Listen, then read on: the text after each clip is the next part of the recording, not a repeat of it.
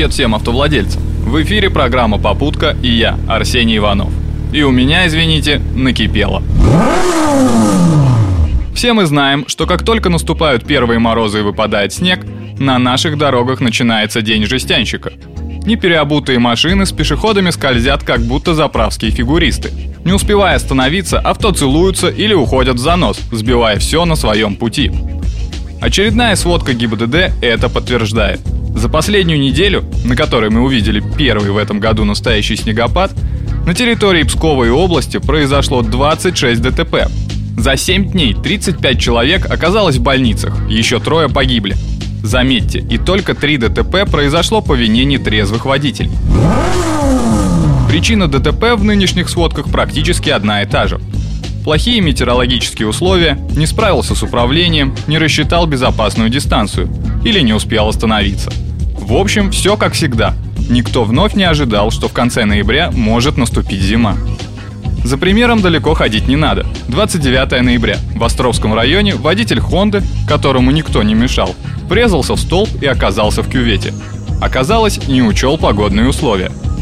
А 25 числа в Псковском районе Audi 80 въехала под Урал. Водитель просто не успел затормозить на скользкой дороге.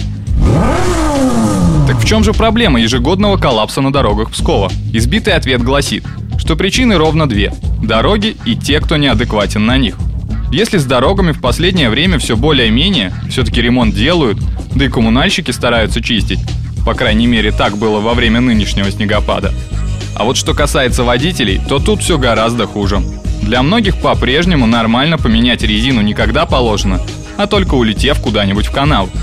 Есть у нас товарищи, кто вообще не признает зимние покрышки.